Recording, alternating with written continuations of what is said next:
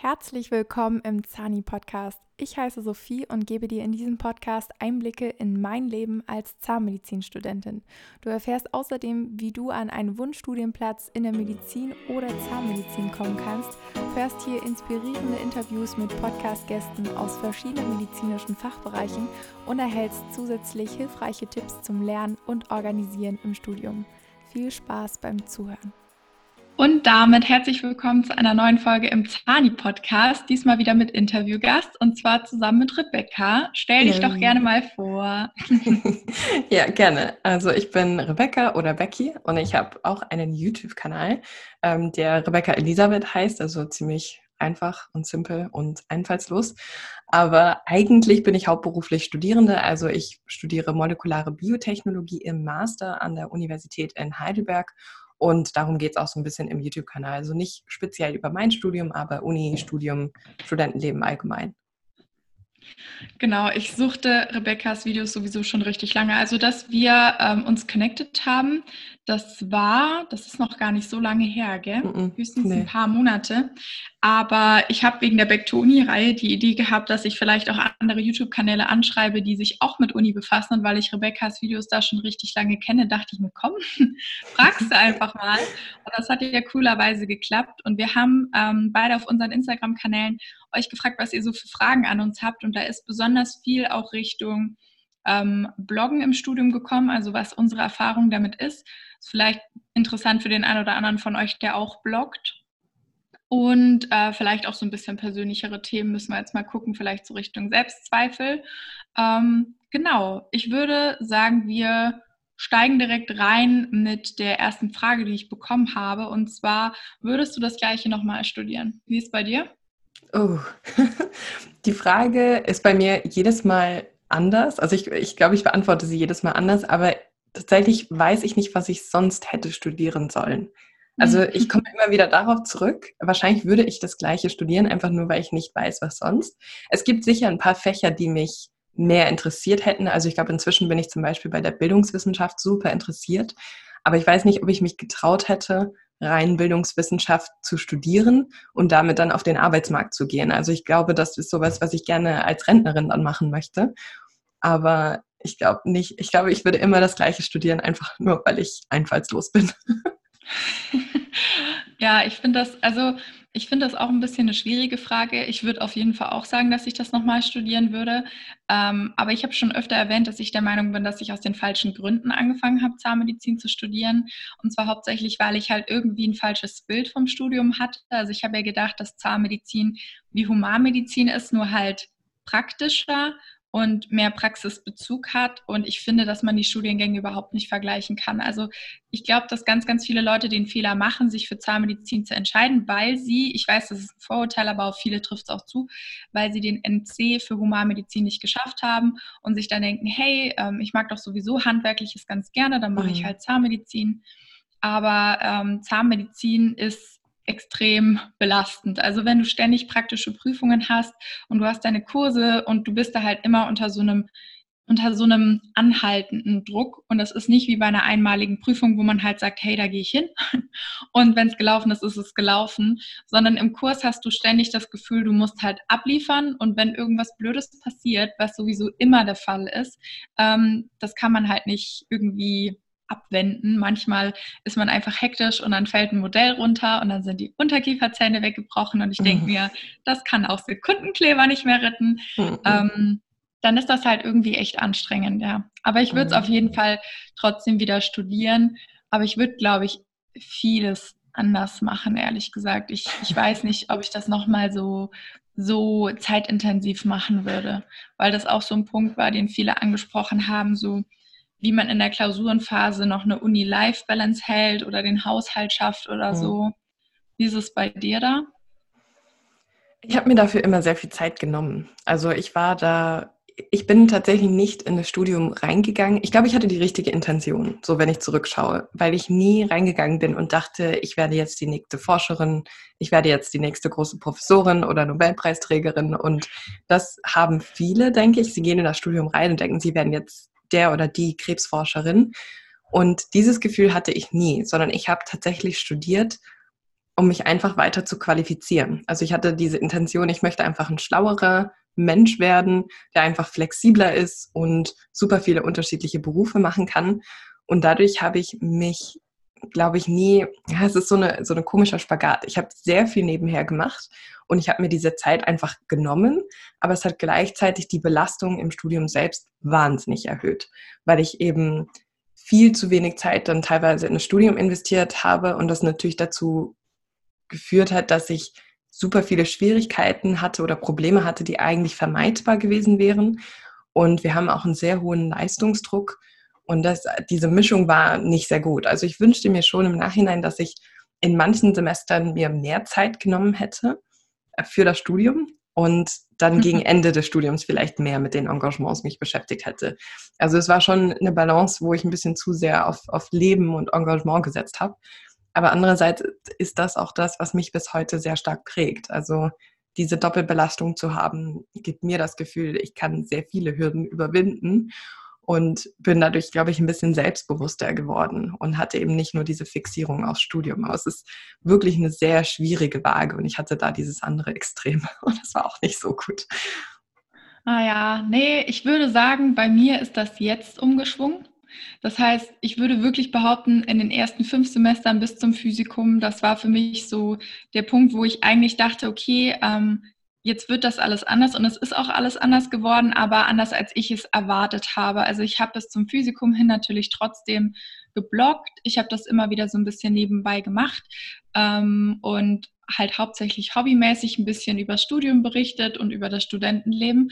Aber dann habe ich das Physikum gemacht, habe ja dafür auch wirklich ganz, ganz viel Zeit äh, mir genommen. Ich glaube, ich habe, ja, ich denke mal, es waren zehn bis zwölf Wochen, vielleicht sogar ein bisschen mehr, die ich mich dann aktiv damit befasst habe, wo ich dann gelernt habe. Und das war halt teilweise wirklich krass. Und ich wusste vorher, dass das eine krasse Zeit wird, mit dieser Prüfung mich vorzubereiten, aber ich habe überhaupt nicht mehr versucht, mir einen Ausgleich zu schaffen. Ich habe mir nicht mal mehr eingeräumt zu sagen, hey, nee, du machst da jetzt nichts, weil ich jemand bin, der extrem stur ist und sehr ehrgeizig. Und manchmal geht das dann so weit, dass ich überhaupt nicht drauf höre, so, hey, vielleicht brauchst du noch einen Ausgleich, vielleicht brauchst du ein bisschen mehr Bewegung, vielleicht brauchst du einfach mal einen Abend mit deinen Freunden.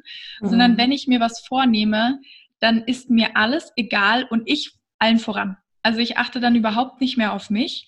Ähm, Im Haushalt türmt sich alles. Die Fruchtfliegen übernehmen die Herrschaft in meiner Wohnung und ähm, sogar im Winter. Kein Witz, woher die im Winter kommen. Ich weiß es nicht. Äh, vielleicht, wenn wir irgendwann aus der Wohnung ausziehen, werde ich irgendwo eine Ecke finden, in der irgendwas vergammelt ist. Schönes Thema. Aber ich habe das mit Uni-Life-Balance überhaupt nicht geschafft. Also so gar nicht. Und deshalb fand ich das so krass, dass viele Leute mich nach Tipps gefragt haben, weil ich mir dachte, man muss doch merken, dass das bei mir nicht vorhanden ist. Also ähm, ich glaube, dass da die Wirkung von Social Media immer ganz anders ist, weil man eben in Videos nur Sachen zeigt, die spannend sind. Und dann zeige ich natürlich nur, wenn ich mal zu meinen Eltern gefahren bin und wir mit dem Hund draußen waren und irgendwie uns einen schönen Abend gemacht haben. Aber die vielen Stunden, in denen man nachts bis um zwei oder drei Uhr nachts am Schreibtisch sitzt und lernt und lernt und lernt und verzweifelt darüber, dass man die ganze Zeit nur am Lernen ist, ähm, die filmt man natürlich nicht, weil das möchte auch blöd gesagt keiner sehen. Aber ich habe die ganze Zeit gedacht, gut, warte auf die Zeit nach dem Physikum und dann holst du dir das zurück. Und das Physikum wurde ja dann bei uns unterbrochen wegen Corona. Das heißt, das hat sich noch länger gezogen, als ich ursprünglich dachte. Und ich hatte so drauf hingefiebert auf den Urlaub danach. Das war alles, was ich wollte. Ich war so, okay, es ist mir jetzt egal. Ich mache das Physikum, danach fahren wir in Urlaub. Dann wurde das abgebrochen und ich habe zu meinem Freund an dem Tag, wo es abgebrochen wurde, gesagt, ich glaube, wir sollten drüber nachdenken, den Urlaub zu stornieren, weil ich habe das Gefühl, dass mit Corona ist eine ganz schön ernste Sache. Und dann er so, ja gut, dann stornieren wir das jetzt. Konnten wir zum Glück noch, denn da mhm. war Corona wirklich noch nicht so krass, ähm, dass das Hotel jetzt gesagt hätte, tut uns leid, wir müssen auch gucken, wo unser Geld bleibt. Ähm, die haben das nicht verstanden vom Hotel, haben es aber storniert. Und dann wurde es richtig krass. Mit Ausgangssperre und allem drum und dran. Mhm. Und nachdem das dann alles wieder ein bisschen lockerer wurde, wurde ja das Physikum weitergeführt. Und ich habe keine Pause gehabt zwischen dem Physikum und dem sechsten Semester. Und das war wirklich so der Punkt für mich, wo ich gesagt habe, okay, ganz ehrlich, das, das, ich, ich fühle mich gerade so, als hätte ich mich selbst betrogen, weil ich mir die ganze Zeit vorgemacht mhm. habe, wenn du das Physikum hast, dann nimmst du dir die Zeit, die du brauchst. Und dann kam das nächste Semester und ich dachte mir so, nee, Sophie, so geht's nicht weiter. Wenn du das so weitermachst, dann verlierst du auch irgendwann so ein bisschen die Leidenschaft und die Freude daran zu studieren. Und deshalb habe ich dann wirklich auch ziemlich schnell radikal gesagt, okay, ich mache so nicht weiter und es ist mir jetzt egal, ob das jetzt äh, für mich gut ausgeht oder nicht gut ausgeht, weil ich kenne mich, also ich würde es nie so weit kommen lassen, dass, dass ich dann deshalb das ganze Studium aufs Spiel setze. Aber manchmal muss man ein bisschen radikal mit sich selbst sein und sagen, es ist mir jetzt egal, ob alle anderen jetzt lernen, ob alle anderen schon wieder in WhatsApp den Chat voll spammen, dass sie irgendwas vorbereitet haben oder mhm. was für ein Modul wir bearbeiten sollen. Du nimmst jetzt die Zeit für dich, das kann niemand anders für dich bestimmen. Und wenn du jetzt gerade diese Zeit für dich brauchst, dann nimmst du sie dir auch. Und das habe ich im letzten Semester sehr krass gemacht. Ich weiß mhm. nicht, ob das nicht zu extrem war, aber ich habe das irgendwie auch gebraucht. Und ich bin recht gespannt, wie es im nächsten Semester laufen wird, weil ich jetzt im Hintergrund auch sehr viele Projekte für Social Media am Laufen habe, wo ich jetzt schon eigentlich fest zugesagt habe oder wo ich schon fest geplant habe, dass die online gehen. Und dann ist es natürlich schwierig zu planen mit einem weiteren Online-Semester, weil ich bisher wirklich wenig Termine habe. Also es ist sehr, sehr wirr bei mir. Ähm, aber Uni-Life-Balance ist so, so schwierig, finde ich. Und ähm, da finde ich bisher immer noch keine Balance. Ich bin irgendwie sowieso ein Mensch der Extreme. Und da muss ich ein bisschen dran arbeiten, dass ich nicht immer entweder oder, sondern dass ich einen Weg finde, alles unter einen Hut zu bekommen, weil ich weiß nicht, ob du das kennst, aber mich stresst das auch unterbewusst total, wenn ich merke, dass ich gerade einen Sektor meines Lebens total mhm. vernachlässige und nicht weiß, wie ich das ändern soll. So. Mhm. Ja, ja, das finde ich aber auch schwierig. Und ich glaube, das ist auch in naturwissenschaftlichen oder zumindest oder so Zahnmedizin, Humanmedizin auch mit eingeschlossen. Ich glaube, dass es in den Studiengängen bis zu einem gewissen Punkt auch nicht richtig möglich ist, eine gute Balance zu schaffen. Also ich habe jetzt im Nachhinein viel darüber nachgedacht, wie ich das hätte im Bachelor besser machen können. Ich meine, bei mir war es halt radikal in die andere Richtung, aber das war, aber da, dadurch hat mein Studium eindeutig gelitten. Also das muss man schon sagen, die Noten waren nicht gut. Ähm, ich habe weniger mitgenommen, glaube ich, als meine Kommilitoninnen, aber mich persönlich stört das eben nicht so. Und ich glaube aber, dass es Phasen gibt, wo das einfach nicht möglich gewesen wäre. Also unsere ersten paar, ersten drei oder vier Semester sind einfach so. Die sind einfach so schwer. Du musst so viel nachholen und nacharbeiten und hast dann die ganze Zeit Praktika und stehst im Labor und machst dies und machst das. Und ich, ich, ich finde es natürlich trotzdem super wichtig zu sagen, ich muss mir einen Tag oder einen Abend oder einen Nachmittag für mich nehmen. Und das sollte man auch sehr bewusst machen. Aber ich glaube schon fast, dass es an manchen Enden nicht mehr sein kann als das. Also die Kommilitonen, die erfolgreich in dem Sinne sind, dass man, dass sie gute Noten geschrieben haben und dass sie jetzt vielleicht auch fachlich und im Labor wahnsinnig kompetent sind, die, das sind tatsächlich die, die wirklich im Bachelor hauptsächlich studiert haben. Die haben nebenher vielleicht schon ein, zweimal die Woche Sport gemacht, sagen wir mal, und vielleicht auch mal was mit Freunden gemacht am Wochenende an einem Abend, aber sonst war die Zeit komplett mit dem Studium gefüllt. Und die Semesterferien haben wir natürlich ausgenutzt. Das ist bei, also zumindest an der Uni Heidelberg ganz gut. Wir haben die Klausuren am Ende vom, von der Vorlesungszeit. Das heißt, wir haben mhm. auch quasi echte Semesterferien. In manchen Unis wird es ja gestaffelt. Das heißt, da hat man schon die Möglichkeit, sich zu erholen. Und das sollte man auch unbedingt tun. Aber ich glaube fast, dass es während des Semesters in manchen Studiengängen einfach nicht möglich ist oder extrem schwer möglich ist. Und darauf muss man sich so ein bisschen einstellen aber die Zeit kann man später wieder reinholen. Also das, das finde ich irgendwie auch wichtig zu sagen. Also ich finde, die Basics müssen sitzen, so gut schlafen, also sieben bis acht Stunden schlafen finde ich unheimlich wichtig. Sich regelmäßig bewegen finde ich super wichtig, eine halbe Stunde am Tag oder halt mehrere Mal die Woche Sport, je nachdem, wie man es einbauen kann und auch Freunde sehen und dieses, also zum Beispiel auch Essen und Kochen. Also für mich ist zum Beispiel die Mittagspause mit dem Kochen eine super Pause geworden, weil ich jetzt das Kochen einfach meditativ gerne mache. Aber das musste ich mir auch eben erst angewöhnen. Und das ist natürlich irgendwie traurig, dass dann im Studium die Haushaltssachen quasi die Erholungszeit wird. Aber wenn man sich damit dann beschäftigt und Freude daran finden kann, an diesen kleineren Sachen, dann kann man sich damit auch ein bisschen besser erholen. Aber ich finde es auch unheimlich schwierig über diese Basics hinaus. aber ich konnte im Master viel einholen. Und ich glaube, das, das müssen viele auf dem Schirm haben, dass es dann auch später die Zeit geben wird, das besser zu machen. Und dann muss man das auch machen. Weil ich glaube, was man dann vergisst, ist irgendwann diesen Schalter umzulegen und zu sagen, okay, ich komme jetzt von dieser krassen Bachelor-Phase, wo alles richtig schlimm ist, auch mal in den Master, der ein bisschen lockerer sein darf und das auch aktiv einzufordern mit sich selbst und seinen Betreuern. Also ich ja. bin auch keiner, der im Labor gerne über 18, 19 Uhr hinaus bleibt. Und ich kommuniziere das auch sehr offen und viele Leute finden das nicht so toll, weil das auch sehr üblich ist, im Labor spät zu bleiben oder auch mal bis 20 Uhr zu arbeiten, aber ich mache das einfach nicht. Das ähm, mache ich einfach nicht. Und ich finde es super wichtig, dass man irgendwann diese Zeit wieder zurückfordert und dann die Bedingungen schafft, in denen man selbst besser arbeiten kann. Und diesen, diesen Schalter, diesen Sprung müssen wir unbedingt schaffen, dass wir dann ja. nicht in diesen ewigen Hype und Produktivitäts, alles immer produktiv sein reinkommen. Ja, das ist sowieso ein richtig gutes Thema, weil wir beschäftigen uns ja auf unseren Social-Media-Kanälen auch sehr viel so mit Produktivität, mit, mit dem Studium generell, bloggen darüber. Und da kamen auch einige Fragen rein, ob wir belächelt werden innerhalb der Kommilitonen, an der Uni und so weiter und so fort. Also wie da so die allgemeine Reaktion drauf ist. Ähm, ja, fang du gerne mal an. Also bei mir war es so ein bisschen, ich hatte so ein paar unterschiedliche Phasen, was das Ganze anging. Also ich glaube, am Anfang haben sich schon ein paar Kommilitonen darüber lustig gemacht. Ähm, ich weiß noch ganz, ganz am Anfang, als ich noch, also als man so die 50 Views hatte und so, also als es noch so richtig klein war, ähm, kann ich mich daran erinnern, dass das meiste meiner Views von WhatsApp kam, was mir eben gesagt hat, dass das tatsächlich meine Kommilitonen einfach unter sich herumgeschickt haben und ähm, ich weiß nicht, ich war da auch mal auf dem Geburtstag da noch und dann hat irgendwer aus deren Bekanntenkreis, den ich überhaupt nicht kannte, der aber auch auf den Geburtstag eingeladen war, hat er mich dann auch angeguckt und war so, ah, du bist die, die die Videos macht. Ähm, und deswegen wusste ich, okay, aber ich wusste auch gleichzeitig, dass das kommen würde. Also ich habe mich so ein bisschen darauf eingestellt vorher, dass es ein paar Leute vielleicht nicht verstehen. Und ich hatte auch irgendwie das Vertrauen in mich, dass ich das auf lange Zeit gut machen werde. Und das, das habe ich einfach so gelebt. Aber ich habe lange auch nicht davon erzählt.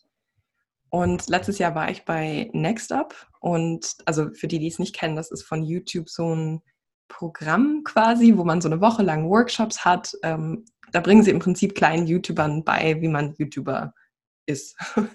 Und nach dieser Woche hatte ich ein viel größeres Selbstvertrauen in meiner Arbeit, weil ich einfach den Wert auch viel mehr gesehen habe. Wenn man die ganze Zeit auch das Feedback bekommt, ist nochmal was ganz anderes. Und seitdem gehe ich auch total offensiv damit um. Also meine ProfessorInnen wissen das, meine BetreuerInnen wissen das eigentlich immer, weil ich denen auch kommuniziere, dass ich halt nebenher schon einen sehr großen Job irgendwie habe. Ähm, natürlich, Labor bleibt Labor und ich arbeite da meine acht Stunden am Tag natürlich, aber ähm, die wissen das und ich kommuniziere das und ich habe es auch auf LinkedIn, glaube ich, habe ich jetzt auch das draufgeschrieben. Also ich gehe sehr offensiv damit um und ich habe das Gefühl, dass es seitdem auch richtig toll akzeptiert wird. Also ich habe im Max-Planck-Institut, als ich Praktikum gemacht habe, auch gevloggt und es wurde auch von der Öffentlichkeitsarbeit dort abgesegnet. Meine Professorin ist total begeistert davon. Und ich habe dann halt immer, wenn die Kamera mit im Labor war, dann den Leuten direkt gesagt, so, ups, äh, übrigens, hier steht eine Kamera, nicht erschrecken, ich schneide alle Bilder raus, aber das ist halt für YouTube. Und meistens haben wir so coole Gespräche darüber gehabt. Und inzwischen ist es sehr gut, aber ich habe halt, ich glaube, wenn man mit diesem Selbstbewusstsein oder dieser absoluten Selbstverständlichkeit reingeht, wie ich fahre nebenher gerne Fahrrad, dann wird das auch genauso akzeptiert. Ja, Nee, ähm, ach, bei mir war das ein bisschen anders, könnte man sagen. Also gut, ich habe auch ähm, YouTube schon gemacht, da war ich noch in der Schule. Das hat bei mir ja in der mhm. siebten Klasse angefangen.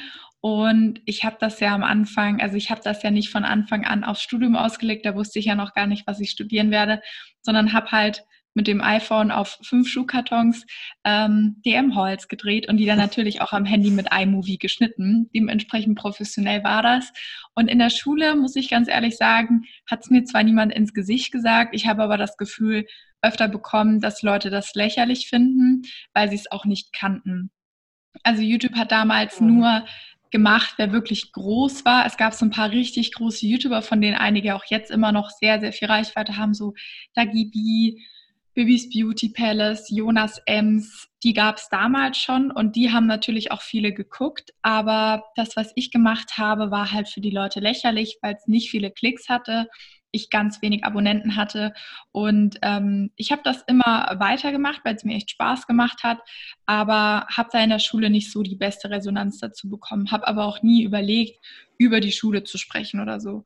Und dann, als ich ähm, mich aufs Studium beworben habe mit dem Medizinertest und so weiter und so fort, habe ich dann angefangen, darüber Videos zu machen und meine Reichweite war da schon ein bisschen gestiegen, vor allem auf YouTube. Da habe ich dann Instagram auch schon gemacht, aber noch nicht so wirklich intensiv.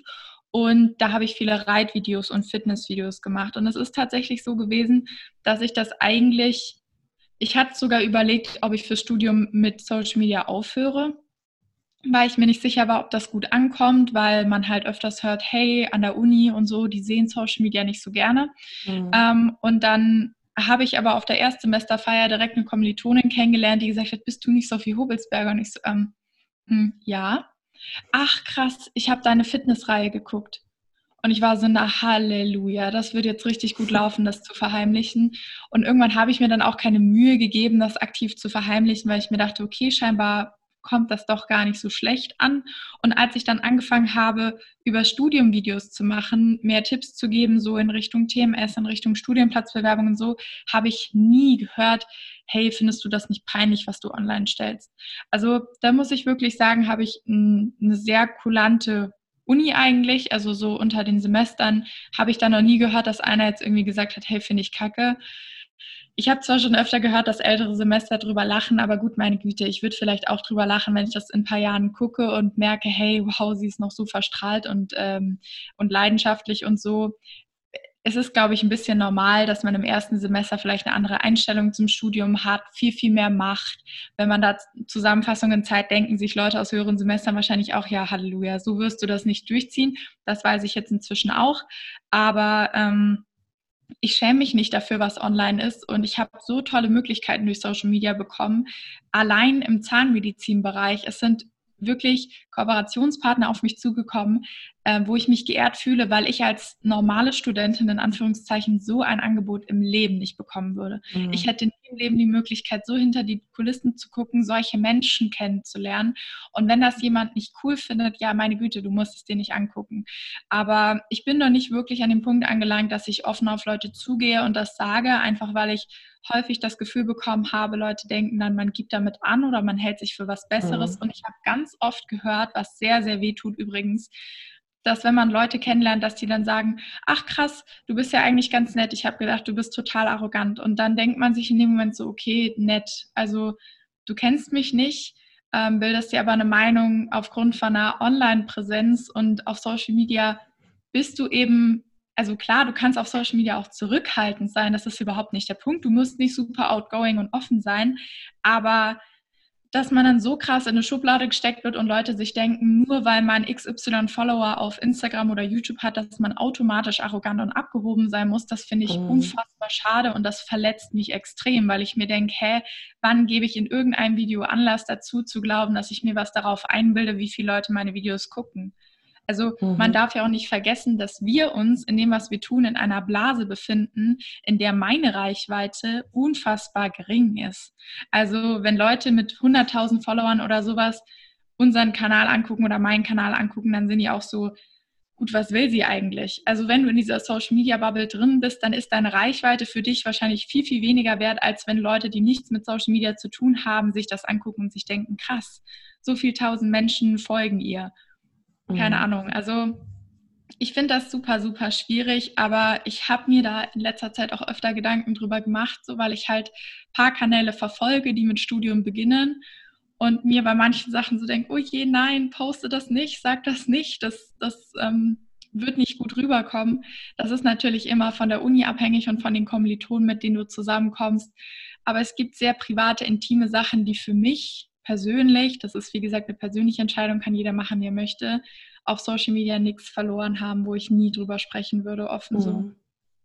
Ja, ja, und bei mir gibt es auch so ein paar No-Go-Themen, also ähm, die, die ich nicht ansprechen würde. Aber ich finde, das ist ein ganz interessanten Punkt mit dieser Arroganz und den anderen Sachen, weil das äh, habe ich auch das Gefühl, dass es sehr schwer sein kann, manchmal drüber zu sprechen. Also ich habe das Gefühl, mit ganz fremden Menschen oder Menschen, die mich einfach nicht gut kennen, ist das kein Problem, weil ja. dann ist das halt einfach ein Aspekt, den sie halt von mir auch kennenlernen. Und das nimmt so viel meiner Zeit auf. Ich finde das gar nicht mal so schlecht, wenn sie dann halt wissen, okay, das ist halt irgendwie ein Großteil, großer Teil meines Lebens. Aber ich habe schon, also vor allem unter Kommilitonen oder unter ja, doch, in manchen Situationen habe ich schon auch Angst darüber zu sprechen, weil das so, so ein untraditioneller Erfolg ist. Also ich glaube, Social Media und diese Art von Arbeit, die vor allem nicht so transparent ist. Also man sieht ja nicht, wie viel Arbeit hinter diesen Videos steckt und den Podcasts und den Posts und man weiß einfach nicht, was für eine Arbeit es ist. Und ich glaube, das ist sehr schwer für manche Leute, das anderen zu gönnen. Also ich glaube tatsächlich, dass dieser Aspekt irgendwie ganz weit fehlt, weil eigentlich ist es wahnsinnig viel Arbeit. Also wir sind Drehbuchautoren, wir sind Produzenten, wir sind Kamerafrauen, wir sind alle, also wir haben so viele Aspekte und Editors sind wir auch und gleichzeitig noch unser Management. Also da kommen so viele Sachen zusammen, die wirklich super viele Kompetenzen erfordern, aber das sieht man einfach nicht. Und ich glaube, da denkt man oft, oh, die, die hat halt nur Glück oder warum interessiert es die Leute? Also ich glaube, das ist ganz, ganz schwierig. Also ich habe das Gefühl, im anglosächsischen Raum, also in den USA oder in England, wird das noch ein bisschen eher akzeptiert, weil er halt dieses, ich will jetzt eigentlich dieses Wort nicht nennen, aber dieses Entrepreneur-Lifestyle-Leben-Ding mhm. vielleicht ein bisschen akzeptierter ist. Aber ich glaube, diese Kultur gibt es noch nicht in Deutschland. Und einerseits finde ich das schön, weil das immer bedeutet, dass sehr gut evaluiert wird, was in die Kultur passt. Also ich habe das Gefühl, Deutschland ist in vielen Sachen vielleicht ein bisschen langsamer in der Einführung, aber das führt auch dazu, dass wenn es eingeführt wird, dass es auch so eine Art Qualitätssiegel hat. Ich weiß nicht, ich kann das nicht richtig erklären. Aber andererseits heißt es eben, dass auch nicht so viel Flexibilität da ist an manchen Ebenen. Also ich glaube, diese, das ist auch ein sehr stark kultureller Aspekt. Aber dadurch denke ich mir manchmal erst recht, dass ich offensiv damit umgehen will, weil ich mit diesen, erstens mit den Vorurteilen so ein bisschen aufräumen möchte, also dass man vielleicht merkt, das sind normale Menschen, die dahinter stehen. Und zweitens vielleicht auch mal merkt, wie, wie viel Arbeit es ist. Ich meine, natürlich operiere ich nicht an einem Herzen, ja, klar. Aber es ist trotzdem etwas, was ich mir lange beibringen musste und das auch nebenher in einem Studium, das sehr anspruchsvoll ist. Und das ist trotzdem eine Leistung und wahnsinnig viel Arbeit. Natürlich hatte ich Glück, ähm, man ist ja manchmal so vom Algorithmus gesegnet, aber das gehört halt dazu. Man muss es halt manchmal haben. Also ja. schwierig. Nee, stimmt schon. Ich finde das auch super schade, dass es teilweise auch vor allem in meinem Umfeld, in meinem engeren Umfeld teilweise meine Familie auch ganz, ganz lange nicht gesehen hat, dass das wirklich Arbeit ist, was ich mache.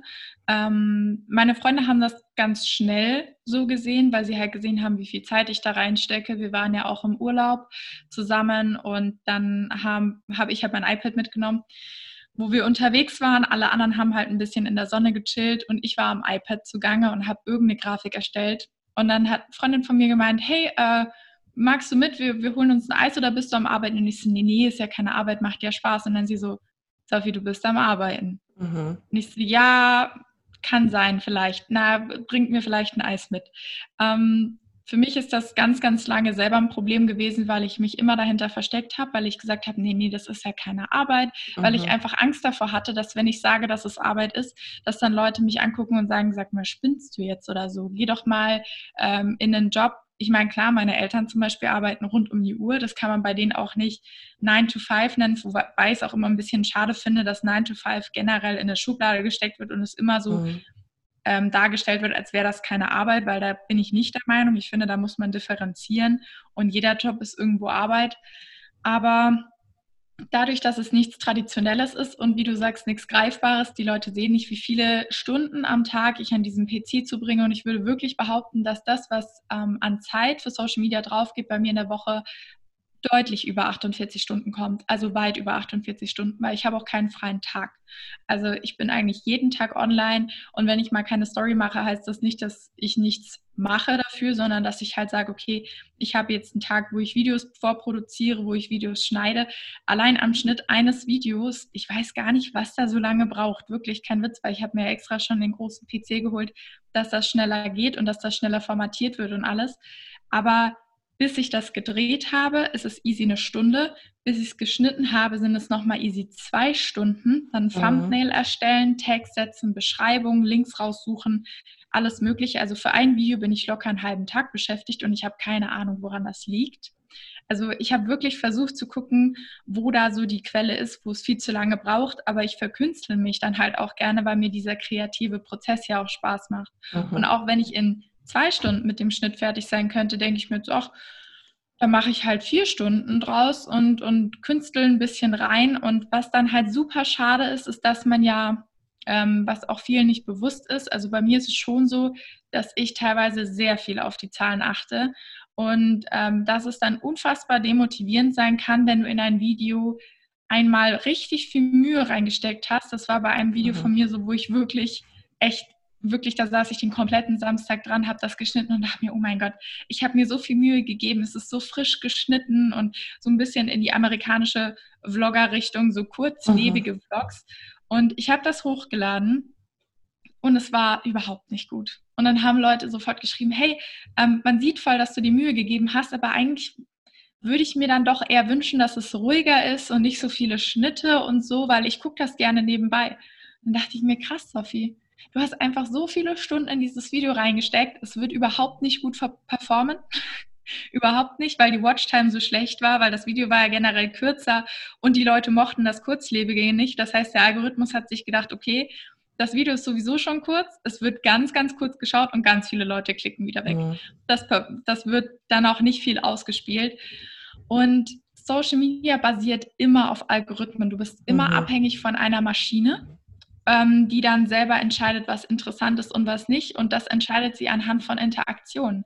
Das heißt, wenn viele Leute genervt sind, weil ich irgendwie unter den Posts Fragen stelle, weil ich versuche, mit der Community zu interagieren, dann tut es mir leid, aber das ist halt Teil des Jobs. Also ich glaube, viele haben nicht verstanden, dass Instagram dich für unrelevant hält, wenn du nicht viele Kommentare hast. Und mhm. das ist der Grund, warum kontroverse Posts oder wenn Leute gerade sehr krass in der Kritik stehen, diese Kanäle werden ganz oben gepusht, weil die Maschine nicht checkt, dass das Hate ist, der unter das Foto geballert mhm. wird, sondern dass sondern die Maschine denkt, oh, das ist interessant, denn viele Leute interagieren damit. Mhm. Und ähm, als da letztens scheinbar der Instagram-Algorithmus umgestellt wurde, ich habe davon ja gar nicht so viel mitbekommen, muss ich sagen, weil ich auf Instagram ähm, in so einer krassen Nische bin, dass ich da, ich habe ja auf Instagram keine Riesenreichweite, das heißt, ich habe nicht das Gefühl gehabt, oh, okay, meine Reichweite wurde jetzt eingeschränkt bis auf zwei Leute. Mhm. Ähm, aber ich kann es voll verstehen, dass Leute, die davon hauptberuflich leben, es gibt ja wirklich Leute, die davon ihre Miete zahlen können und alles davon mhm. bin ich weit entfernt, ähm, dass die hingehen und sagen, hey, das, das kann nicht sein, dass der Algorithmus hingeht, mich komplett einschränkt, niemandem werden meine Inhalte mehr angezeigt. Das ist halt das Ding. Du, du hast nie die hundertprozentige Kontrolle und einerseits macht es das für mich mega spannend, weil ich herausfinden will, wie diese Maschine arbeitet, um ihr mhm. das zu geben, was sie möchte, weil ich die Themen wichtig finde. Ähm, die nicht wirklich viral gehen. Ich finde Thema Studium, Thema Selbstzweifel, ähm, Prüfungsangst, Studentenleben und so. Ich finde das super wichtig und das betrifft so viele Menschen. Ich meine, wie viele Menschen können sich damit identifizieren, was die großen Blogger machen? Mhm. Die fliegen ständig in den Urlaub, jetzt gerade nicht, aber naja, manche schon. ähm, haben krasse Häuser, äh, krasses Leben und ich gucke das zwar auch mega gerne, weil das so mein Hideaway ist praktisch. Also ich gehe ans Handy, gucke mir denen ihr Leben an und denke mir, hey cool, ähm, ich finde das schön und ich ich finde, das kann man sich auch schön als Vorbild nehmen. Also ich bin niemand, mhm. der dann hingeht und sagt, nö, gönne ich euch nicht. Gibt es aber auch genug Leute.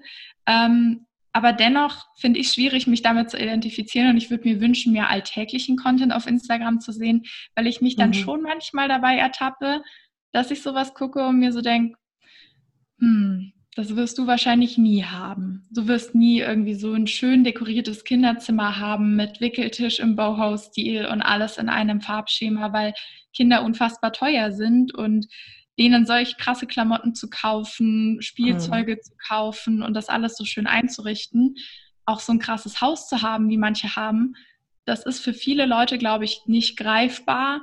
Und da macht man sich vielleicht Vorwürfe und denkt sich, Mensch, ich werde meinem Kind, falls ich irgendwann mal eins habe, sowas nie bieten können, weil ich nie das Geld haben werde, was diese Leute verdienen. Mhm. Ja. Ja, tatsächlich folge ich so Leuten nicht. auch gar keine schlechte Entscheidung. ja, also tatsächlich, ich habe das mal letztens ähm, überlegt, weil es gibt ja auch diesen Trend, Leuten zu entfolgen, den, die quasi einem ein schlechtes Gefühl geben. Und ich habe dann ja. mal alles durchgesehen, aber ich glaube, ich habe nie so Leuten gefolgt, aus diesem Grund. Ich kann mich nicht damit identifizieren. Also sehe ich überhaupt keinen Grund, diesen Menschen zu folgen irgendwie. Also manche Personen, also ich folge so ein paar Fotografie-Accounts, das auf jeden Fall, aber das ist halt einfach, weil ich die Bilder schön finde. Aber das ist ja dann auch kein Lifestyle sozusagen. Aber ich glaube, deswegen tue ich mich auch gleichzeitig sehr schwer mit Instagram, weil ich da nicht so nicht so die Einsicht habe oder nicht so das Gefühl dafür habe, was ich da noch extra machen kann, außer ab und zu mal ähm, auf den Stories was zu posten. ja. ja. aber nee, ein, kann ich nachvollziehen. Ja, also ein Punkt, den ich ganz wichtig fand, den du gerade angesprochen hast, war dieses ähm, Arbeit darf Spaß machen. Also das ist ein, irgendwie ein ganz schlechtes Konzept unserer Gesellschaft, dass Arbeit immer etwas sein muss, was einem Frust bereitet oder was man so hart erkämpfen muss, dass man es nicht mehr richtig genießen kann. Das finde ich irgendwie total schade. Also Arbeit sollte ja eigentlich etwas sein, was einem Spaß macht. Und ich weiß, dass es ein Privileg ist, so eine, einen Job zu haben. Auf jeden Fall, das, das sehe ich auch. Ähm, aber eigentlich sollte das ja unser aller Ziel sein, an diesem Punkt anzukommen. Und da, damit habe ich mich nämlich auch lange schwer getan, irgendwo zwischen Hobby und Arbeit das anzusetzen. Aber inzwischen nenne ich das Arbeit auch zu Hause. Also ich sage dann auch, ich arbeite und ich sage auch meinen Freunden und kommuniziere das so, weil das gemacht werden muss irgendwie. Und weiß nicht, hier zu Hause scherzen wir auch immer, dass ähm, Uncle Al, also der Algorithmus Uncle Al, äh, wird wieder so genannt oder auch mein Chef, ganz gerne so, weil man halt wirklich so stark von diesen Algorithmen abhängig ist. Und ich versuche mich davon mehr zu lösen, ähm, weil ich das Gefühl habe, wenn ich Videos mache, auf die ich Lust habe, dann läuft es meistens eh besser. Und deswegen versuche ja. ich mich so ein bisschen von diesen Zahlen zu lösen, aber ich finde es unheimlich schwierig, das zu machen. Weil man wird ja wirklich, wenn man, also wer das gar nicht kennt, man, man hat, man macht das YouTube Studio auf, also quasi die Hintergrund Application und man hat sofort so ein Dashboard, wo drin steht, wo das Video gerankt wird, wie es in den letzten zehn performt hat und auch das mit der Watchtime, das wird ja absolut gemessen. Und wenn man dann ein ja. Video äh, hochlädt, was nur sieben Minuten hat und die Leute schauen es für vier, ist es ja mehr als 50 Prozent, was gut ist. Aber es wird eben nur absolut gemessen. Und vier war weniger als die neun, die man die Woche davor hatte. Oh, ja. das macht einem dann so verrückt. Und ich finde es schade, ähm, weil gleichzeitig kann ich nicht immer Videos hochladen, die 20 Minuten lang sind, weil das natürlich auch gefährlich ist über die Zeit. Also ja. diese Balance ist echt super schwierig. Ja, da steckt, finde ich, ganz, ganz viel ähm, auch Geduld dahinter. Also ich würde ja eigentlich behaupten, ich bin ein ungeduldiger Mensch, aber das Studium hat mich ein bisschen geduldiger gemacht, weil es einfach Sachen gibt, die kann man nicht überstürzen, sollte man auch nicht überstürzen. Und ich habe auch versucht, mehr zu genießen, dass man den Prozess hat, weil ich mir dann manchmal, wenn ich so ungeduldig bin, ähm, bei manchen Sachen die Frage stelle, würde es dich jetzt glücklich machen, du hättest das sofort weg? Wahrscheinlich nicht. Also mhm. klar, man möchte immer irgendwie so dieses Gefühl haben, was abzuhaken, aber bei mir ist es zumindest so, dass ich ständig mir dann ein neues Ziel setze. Ich brauche dann immer noch was anderes, worauf ich hinarbeite. Das heißt, wenn ich das eine erreicht habe, gibt es trotzdem keine Phase, in der ich sage, gut, bei mir ist jetzt null. Ich habe jetzt einfach keine Ziele mehr. Das heißt, manchmal ist es mhm. gar nicht so verkehrt, sich die Zeit zu nehmen und zu sagen, hey, das ist ein Prozess und ob ich jetzt äh, dieses Jahr diese Aufrufzahlen habe oder nächstes oder ob ich sie nie habe, ist eigentlich egal. Ähm, ja, im Endeffekt ist es manchmal super, super schwierig, weil bei mir zum Beispiel ist es so, dass ich eigentlich jetzt wirklich einige Kooperationspartner habe, wo ich sage, hey, die passen perfekt zum Kanal und da möchte ich eigentlich auch nicht mehr. Mhm. Ähm, weil ich möchte auch nicht, dass jedes zweite Video auf einmal Werbung ist. Das möchte ich auch bei anderen Kanälen nicht sehen. Und klar, man muss damit Geld verdienen, aber das ist, glaube ich, auch was, was vor allem im, im deutschsprachigen Raum eher ähm, ungern gesehen wird, aber ich merke es ja bei mir selber auch. Also ich, ich will mich da jetzt nicht rausnehmen, mich nervt das auch, wenn ich eine Insta-Story öffne und dann kommt, guten Morgen, ich schmier mir jetzt erstmal mein Gesicht mit Hello Buddy ein und ich denke mir so, okay, du interessierst mich jetzt schon gar nicht mehr. Mhm. Also das ist schon der Moment, wo ich weiter seppe, weil ich mir so denke, ich will keine Werbung sehen die ganze Zeit. Und bei Instagram finde ich das viel krasser als bei YouTube, weil bei Instagram kann es ja sein, dass jemand seinen kompletten Tag filmt und er macht fünf Placements mhm. innerhalb eines Tages. In der Früh benutzt er Hello Body, danach benutzt er die Mermaid and Me Haarmaske und anschließend reibt er sich mit einem Body Scrub von der nächsten Marke ein. Also da passiert so viel und deshalb finde ich es manchmal ein bisschen schade, wenn man dann extremen Hass entgegengebracht bekommt, wenn man dann mal in einem YouTube-Video oder so kooperiert. Also da spreche ich jetzt mhm. nicht über das eine Video von mir, äh, was überhaupt nicht gut angekommen ist. Ähm, das kann ich im Nachhinein auch nachvollziehen und ich muss an der Stelle auch nochmal sagen, dass es nicht meine Entscheidung war. Also ich, ich war diejenige, die die Kommentare deaktiviert hat, das stimmt, aber ich bin nicht auf die Idee dazu gekommen, sie zu deaktivieren, um das jetzt mal so rechtskonform wie möglich auszudrücken. Und ähm, ja, aber es gibt auch ein paar andere Videos von mir, wo ich Kooperationen gemacht habe. Ähm, oder wenn man bei anderen YouTubern sieht, die kooperieren und dann sind die Kommentare voll mit, ich finde das so scheiße, dass du Werbung machst. Und ich denke mir so, ja, Entschuldigung, die Person hat aber vier Videos vorher online, wo mhm. keine Werbung und gar nichts drin ist. Was denkst du, wovon die Person ihre Miete bezahlt? Ja. Also. Ja.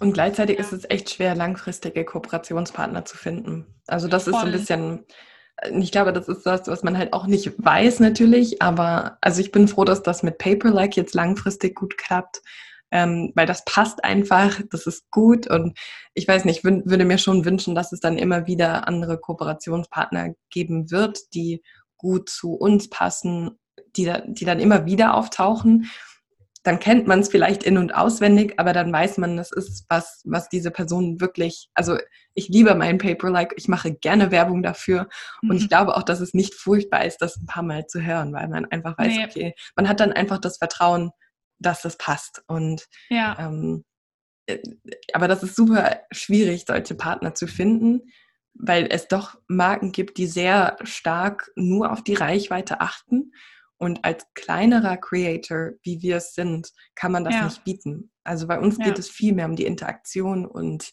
die persönliche Empfehlung. Deswegen nehme ich auch wahnsinnig wenig an. Aber das ist so eine schwierige Balance zu halten. Also ich finde das unheimlich schwierig, dann richtig Werbung und irgendwie nicht. Aber ja, ich meine, irgendwie ich habe jetzt das Glück, dass ich noch von meinen Eltern finanziert werde für das Studium. Das ja. auf jeden Fall. Aber das wird natürlich, je mehr ich mit YouTube verdiene, immer weniger. also ja, irgendwoher muss dann auch die, der andere Teil kommen. Ähm, und ich weiß halt auch nicht, wie es nach dem Master aussieht. Ich weiß nicht, ob ich eine Stelle zu meiner Promotion bekomme. Ist es halbwegs klar, wo ich promoviere, aber ich weiß nicht, ob ich eine Stelle dazu bekommen kann. Und dann wäre es natürlich klasse zu wissen, ich kann meine Wunschpromotion annehmen, aber mich gleichzeitig selbst finanzieren und bin nicht davon ja. abhängig, dass meine Professorin dann Geld daran schafft. Also das wäre ja. natürlich super, aber ja, irgendwie muss man es halt auch bezahlen. Hast du das Gefühl, ähm, dass wegen Social Media dann vielleicht auch Firmen auf dich zukommen, so wie ich das Gefühl jetzt habe, ähm, die du als normale Studentin in Anführungszeichen nicht als Ansprechpartner gehabt hättest? Also hast du das Gefühl, dass es dir im Bereich ähm, Zukunft schon was bringt, dass du die ganze Mühe in YouTube steckst? Ja, auf ähm, jeden Fall schon. Ja, also es gibt im Hintergrund ein, zwei Sachen, die laufen. Ich, ich möchte noch nicht darüber sprechen. Ja, klaro, ähm, klaro. das wird sich im nächsten Jahr alles klären, Anfang nächsten Jahres. Aber karrieretechnisch war das, ähm, glaube ich, die allerbeste Entscheidung, die ich jemals hätte treffen können. Also ja.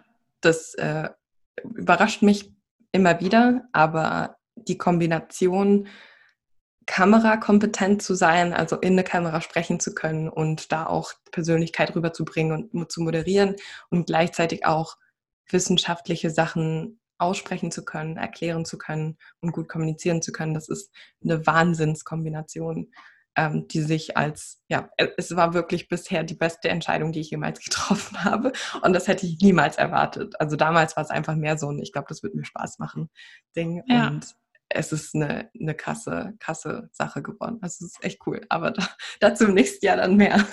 Ja, ich, ich bin gespannt, ich bin gespannt. Aber ich würde tatsächlich sagen, ähm, um die Podcast-Folge so ein bisschen abzurunden mhm. auch, ähm, dass es dass ich es nicht bereue, dass ich Social Media angefangen mhm. habe. Also ich habe viele Momente gehabt, auch öfters mal von, von Leuten gehört, die teilweise schon niedergelassene Zahnärzte sind, lösch das alles, mach das unsichtbar, das darf niemand erfahren, was du da online machst. Das wird überhaupt nicht gut ankommen bei der Uni.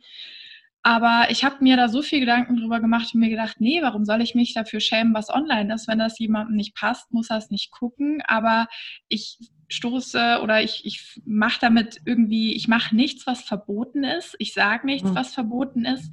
Ich würde nie im Leben irgendwelche Folien meiner Uni oder irgendwelche intimen Daten aus Versehen online stellen. Da bin ich schon schlau genug, das alles rauszulöschen, zu zensieren. Je nachdem, eigentlich zeige ich aus der Uni selber gar nichts. Also ich zeige mal, wie ich zur Uni laufe.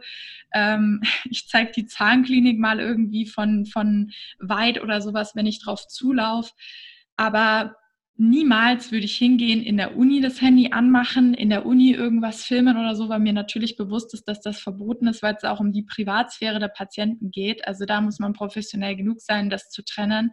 Aber allein die Möglichkeiten, die ich auch im Bereich Uni bekommen habe, ich darf jetzt demnächst eine Kooperation machen, ähm, mit einem Unternehmen, das tatsächlich einen Professor führt oder wo ein Professor mit involviert ist, der bei mir an der Uni lehrt. Und da war ich so perplex, als ich die Anfrage bekommen habe, weil ich mir dachte, das ist doch gerade nicht ernst. Also ich fand das so unfassbar cool. Ich habe mich da so extrem gefreut. Und allein diese Momente sind es mir wert, dass ich sage, nee, es ist vielleicht nicht immer einfach, aber wenn wir das jetzt nicht durchziehen, dann wird es noch jahrelang so sein, dass es an der Uni verpönt ist, dass man Social Media macht. Und in meinen Augen ist das der falsche Weg, weil die Unis auch unfassbar gut eigentlich das für sich nutzen könnten. Also ich zum Beispiel liebe meine Unistadt. Ich würde nie im Leben irgendwas Negatives sagen, weil es mir hier mega gefällt. Ich habe auch immer offen kommuniziert, ich wollte unbedingt nach Erlangen. Und eigentlich ist das, was ich mache, ja ständig kostenlose Werbung für meine Uni. Mhm. Deshalb hätte ich es auch nicht verstanden, wenn von der Uni jemand auf mich zugeht und sagt, hey, wir finden das kacke, was du machst. Wenn du das nicht löscht, dann machen wir dir dein Studium schwer.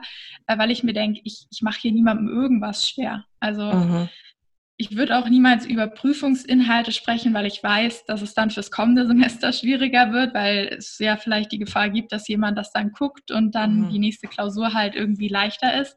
Aber es gibt genau diese Sachen und das ist auch das, was ich an euch appellieren würde, wenn das jetzt jemand hört, der über Studium bloggt. Solche Sachen Könnt ihr posten, wenn ihr das möchtet. Ich würde euch stark davon abraten. Alles, was uni-interner sind, alles, was Prüfungsinhalte sind, lasst das raus aus Social Media. Punkt 1 bringt das sowieso niemandem was, der das von der anderen Uni hört oder sieht, weil da sind die Prüfungen anders. Und Punkt 2, ist das einfach ein ganz, ganz schwieriger Bereich, in dem man sich nicht bewegen sollte. Also ihr macht dann im Endeffekt das, was halt eigentlich rechtlich gesehen verboten ist. Ne? Ihr dürft keine Inhalte aus Klausuren preisgeben. Und ich an eurer Stelle würde auch nicht detailliert darüber sprechen, Thema XYZ ist gefragt worden, weil ihr macht es dem Semester unter euch oder allen kommenden Semestern dadurch mhm. unnötig schwer. Und wenn man blockt, so wie wir, weil man Leuten helfen will, dann macht man das nicht. Also, ja. weil einem einfach bewusst ist, dass man damit eher schadet, als dass man hilft. Aber ja, ich würde auch sagen, Social Media war eine gute Entscheidung, würde ich jederzeit wieder machen. Und ich bin super, super gespannt, wo die Reise hingeht. Ich hoffe ja, dass ich vielleicht mal einen Job bekomme, also natürlich Zahnarztjob, aber dass ich eine Stelle finde, die das akzeptiert, was ich mache, wo ich offen mhm. damit umgehen kann und die das vielleicht sogar schätzen und sagen, hey, wir finden es super, dass du diese Kompetenz hast, weil es gibt wenig, wo ich sagen würde, da bin ich gut drinnen, mhm. weil alles, was so die praktischen Sachen anbelangt in Zahnmedizin, klar, das kann ich, ich habe die Prüfung bestanden, aber realistisch gesehen bin ich natürlich deutlich schlechter als jeder Zahnarzt, der da angestellt ist, weil ich halt mhm. immer noch frisch aus dem Studium komme, wenn ich fertig bin. Aber was ich wirklich kann und was ich über Jahre lang mich fortgebildet, gelernt habe und alles Mögliche, ist Social Media. Mhm. Und vielleicht gibt es ja irgendwann mal eine Praxis oder so, die sagt, hey, wir, wir finden genau das wichtig, wir wollen genau jemanden in der Praxis haben, der sich damit auskennt und wir geben dir die Freiheit, dass du arbeiten kannst und bloggen kannst. Und das mhm. wäre natürlich der absolute Sechser im Lotto. Ja. Aber jetzt warten wir mal ab. Es sind ja auch noch ein paar Jahre Studium, die auf mich zukommen. Ja, ja das Wichtige ist auch, das für sich zu drehen. Also ja. wenn man etwas hobbymäßig oder arbeitsmäßig macht, was niemand anderem schadet. Ja, ich meine, das, was wir machen, schadet niemandem. Im Gegenteil, nee. es hilft vielen. Dann möchte man, dann möchte ich auch nicht bei einem Arbeitgeber arbeiten, der das nicht schätzt. Also, genau. und ich glaube, das ist ganz wichtig, weil so viele Leute, also Zukunftsängste war hier auch ein Thema, ganz viele Leute haben, glaube ich, Angst, dass sie ihrem späteren Arbeitgeber nicht gefallen. Und dass sie es ihm nicht recht machen können. Aber ja. dabei geht es ja um uns selbst. Es geht ja um unsere Arbeit. Und wir müssen gleichermaßen zu dem Arbeitgeber passen und der Arbeitgeber muss auch zu uns passen. Ja. Und das finde ich unheimlich wichtig, auch diese Seite niemals zu vergessen. Das muss auch geschätzt werden von der anderen Seite. Sonst ist es wahrscheinlich ein Ort, an dem man nicht gerne arbeitet. Und ja, stimmt. ja, so, deswegen gehe ich so offensiv damit um, weil ich mir einfach denke, wenn die Professorin oder der Professor das blöd findet, dann, ähm, dann ist es wahrscheinlich nicht das richtige Praktikum für mich, weil dann verstehen sie ja. nicht, wer ich bin. Nee, da hast du auf jeden Fall recht. Ich glaube, vielleicht sollte ich da in Zukunft auch ein bisschen offener mit umgehen. Tatsächlich, wenn ich mich auf Sachen an der Uni beworben habe, wäre ich nie im Leben auf die Idee gekommen, das offen zu kommunizieren, weil ich mir halt dachte, komm, ähm, die Uni wäre vielleicht schon auf dich zugekommen, wenn sie das gut finden würde. Vielleicht weiß das auch einfach an der Uni von den höheren Leuten niemand, kann ja auch sein. Mhm. Ich glaube jetzt nicht, dass die Professoren in ihrer Freizeit ein bisschen durch YouTube oder Instagram swipen und, äh, und sich angucken, was da online ist. Dementsprechend bin ich damit nie so offensiv umgegangen, aber bei einem Arbeitgeber würde ich das machen, weil das halt mhm. einfach zu mir gehört. Und wenn jemand das nicht gut findet, ich möchte auch nicht eine Arbeitsstelle anfangen, in der ich das ständig geheim halten muss oder mhm. in der ich ständig ähm, Kompromisse dafür eingeben muss und mich rechtfertigen muss, dass das ein Job ist. Ja. Ähm, ja, weil dann äh, wäre es ja definitiv auch ein Kündigungsgrund vom mhm. Arbeitgeber her, dass der sagt, hey, Entschuldigung, ich möchte keine Angestellte haben, die in der Öffentlichkeit steht. Am Ende sagen sie irgendwas Negatives über mich, wenn ihnen was nicht passt. Mhm. Und wenn man damit von Anfang an offen umgeht und sagt, hey, wir, wir klären das ab und es gibt klare Regeln, worüber man spricht, worüber man nicht spricht, dann ist das auch für mich viel angenehmer später. Mhm. Aber das ist noch sehr, sehr krasse Zukunftsmusik. ja. Oh Mann. Rebecca, ich werde einfach alle möglichen ähm, Links unten in die Infobox packen, aber vielleicht sagst du noch mal kurz, wo die Leute dich finden können, damit, äh, falls die gerne Videos gucken möchten oder Instagram-Stories von dir, dass die wissen, wo sie dich finden. genau, also am einfachsten ist YouTube. Da bin ich auf jeden Fall am besten und am regelmäßigsten dabei. Das ist einfach der Kanal Rebecca Elisabeth, Elisabeth mit Z und mhm. äh, Rebecca mit CC. Aber ich glaube, dann findet man das recht gut. Und auf Instagram habe ich einen ziemlich blöden Namen. Ähm, das ist Rebecca Elise und dann, also Elise mit I-E-Z-E. -E. Das war das Einzige, was einheitlich überall frei war, also habe ich es genommen. Als ob Twitter das gleiche ist, aber ich tweete nicht sonderlich viel, also das ist nicht so spannend. Genau, aber da kann man mich finden. Aber ich fand es sehr schön, heute dabei zu sein. Es macht sehr viel Spaß.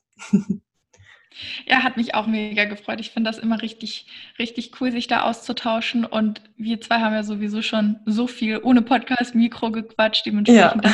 ich, ganz gut, mal mit Podcast-Mikro zu quatschen. Ja, und dann äh, wünsche ich euch ganz viel Spaß äh, in eurem weiteren Tag. Wenn ihr Bock habt und das Ganze auf Apple Podcast hört, würde ich mich riesig über eine positive Bewertung freuen. Und dann hören wir uns ja vielleicht in der nächsten Podcast-Folge wieder.